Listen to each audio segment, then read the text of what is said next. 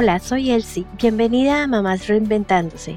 Estoy muy emocionada de que estés aquí porque eso quiere decir que estás dispuesta a trabajar en ti.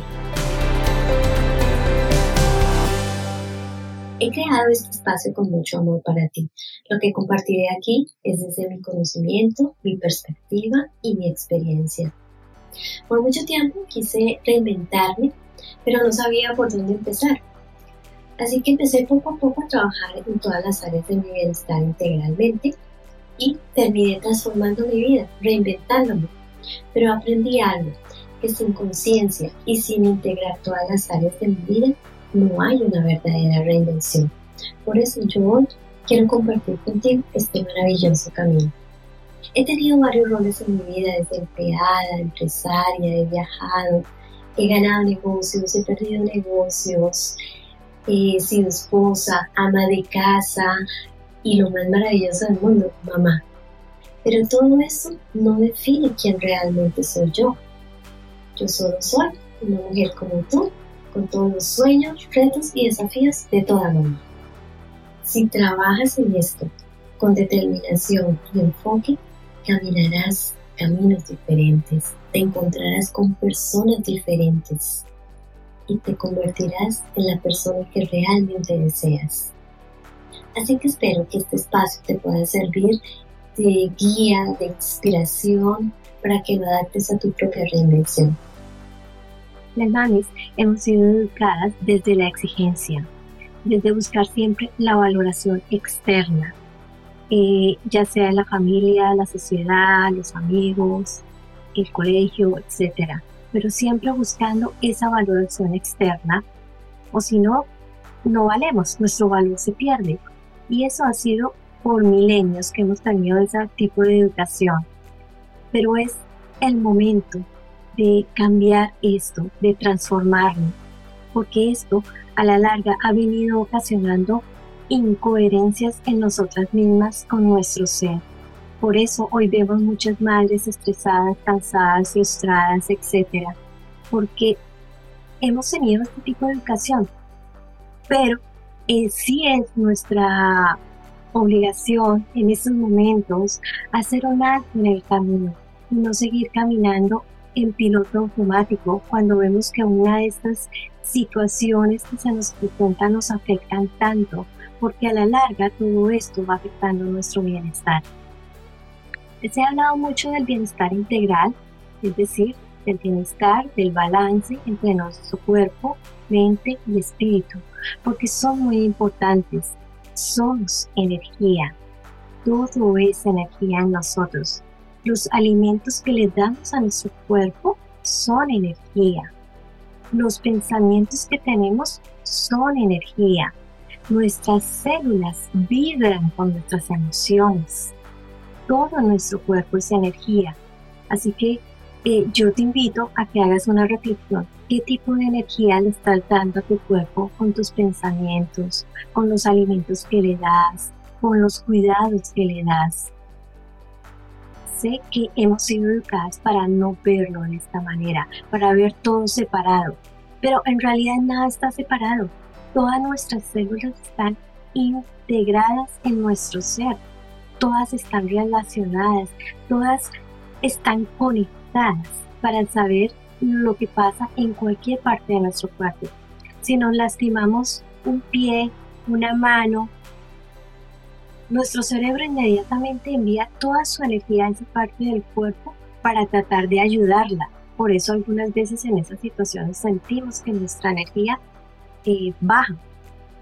Y es nuestro cuerpo que tratando de buscar el equilibrio. Y así es en todo.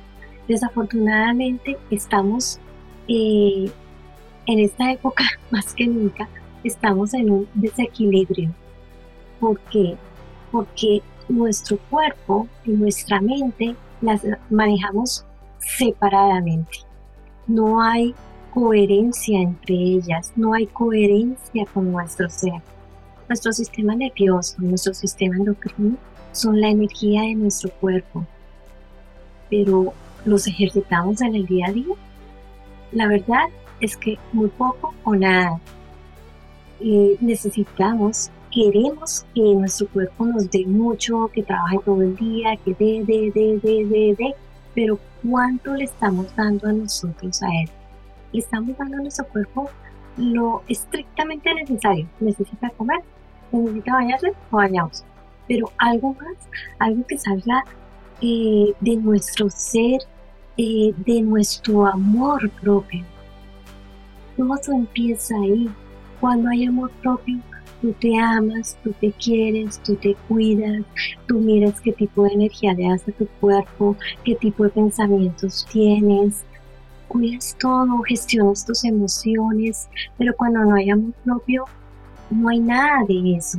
Yo te invito a que hagas un ejercicio, te pares todos los días enfrente del espejo en la mañana, apenas entres al baño, te mires en el espejo y te digas, te amo. Ese simple y básico ejercicio para mí, por lo menos, fue tremendo porque me di cuenta de que era muy difícil decirme a mí, te amo.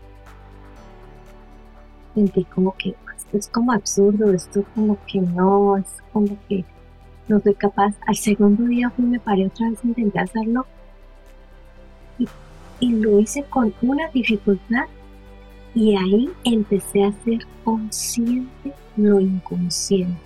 Me empecé a dar cuenta de que no tenía suficiente amor propio. En realidad, no tenía amor propio. ¿Cómo es posible que le dijera a todo el mundo con toda la facilidad y con todo el corazón, te amo, y no me lo pudiera decir a mí misma? Así que las invito a que hagan ese ejercicio y ahí van a medir cuánto realmente se aman, cuánto amor propio hay en ustedes. Necesitamos empezar a hacerlo inconsciente consciente. Los expertos eh, nos hablan de que hay un, nuestro inconsciente es tan alto que está en un 95% comparado con nuestro consciente que es un 5%. Ahí es donde vemos cuánta incoherencia hay con nuestro ser. Necesitamos empezar a balancear eso. No estoy hablando de perfección, que todo tiempo estemos en el punto más alto, pero sí estoy hablando de que haya más coherencia con nosotros, de que haya un equilibrio, una vibración más constante en nuestro cuerpo, nuestra mente, nuestro espíritu, estén más en el mismo nivel y no en este nivel. El inconsciente es esa parte, esa identidad con la que nos vemos aquí en la Tierra es lo que llamamos o lo que llaman ego. ¿Sí? Nos identificamos mucho con él. Si nos dicen quiénes son ustedes, lo primero que pensamos es que yo tengo un doctorado, un certificado, eso, pero no quién realmente tú eres. Necesitamos aterrizar esto y ser más conscientes de quién realmente somos sin etiquetas, sin ningún tipo de etiqueta. Aquí yo soy mamá, que yo soy tía, yo soy abuela, yo no, sin ninguna etiqueta. ¿quién eres tú realmente? Ahí empieza el autoconocimiento. necesitamos trabajar para hacer lo inconsciente consciente, para así poder empezar a balancear nuestro bienestar. Es el primer paso para poder empezar a trabajar en nuestro bienestar integral para trabajar un bienestar integral que nos permite transformar nuestras vidas, reinventarnos, pero en conexión con ese ser que tenemos dentro. Y en nuestra guía. Y nosotras las madres es muy, es muy fuerte.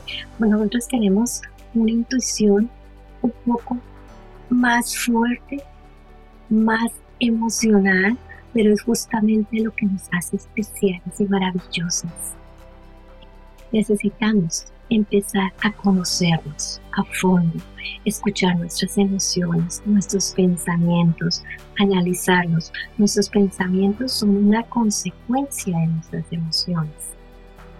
¿Qué emociones estoy teniendo? Necesitamos empezar a estudiarnos y para poder hacer una gestión de lo que realmente somos allá adentro.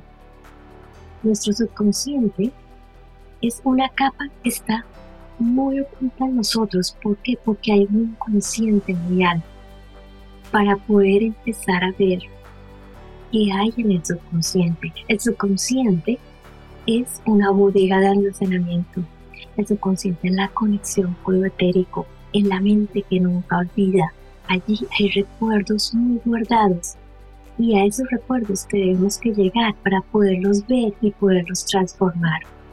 Muchas veces todos los traumas que tenemos en la edad adulta, de las cuales somos muy inconscientes, muchas veces, o no decir la mayoría de las veces, eh, están allá guardados. Necesitamos traerlos para poderlos transformar y trabajar en ellos. Por eso necesitamos trabajar en nuestro autoconocimiento. Y es algo que no se da de la noche a la mañana. Es un proceso pero cada pequeño proceso que tú hagas cada día te va a ayudar para llegar a ese punto de poderte conocer más y poder ver si hay algo que no está siendo en coherencia con tu ser, que te está causando daño, lo puedas transformar. Pero necesitamos empezar poco a poco y dar y tomar la decisión y el compromiso de empezar ya a trabajar en nosotros, a buscar ese autoconocimiento, a dar los primeros eh, pasitos para lograr eso. Necesitamos trabajar en nuestro bienestar integralmente para que nuestro terreno sea un terreno fértil, como hacen los granjeros. Cuidan su terreno, preparan su terreno antes de poner sus semillas. Nosotros también tenemos que hacer lo mismo con nuestras vidas. Ellas son muy sabios, nosotros también necesitamos aprender de esa sabiduría y empezar a cuidar nuestro terreno para que sea un terreno fértil, a buscar las semillas de calidad que vamos a poner en ese terreno fértil, para que cuando las sembremos, también sigamos el proceso y las cuidemos todo el tiempo mientras nos dan frutos y frutos en abundancia. Ese es el proceso del bienestar cada día, trabajar nuestro terreno para que sea un terreno fértil. No podemos pedirle que un terreno que no cuidamos, que no sembramos, que no, que no tenemos paciencia durante todo el proceso con los cuidados, nos dé frutos, los frutos que todos deseamos, el bienestar de nosotras y de nuestras familias. Es tiempo que hagamos un alto en el camino y empecemos a trabajar en nuestro bienestar integralmente, porque no está separado. Nuestra mente, cuerpo y espíritu no están separados.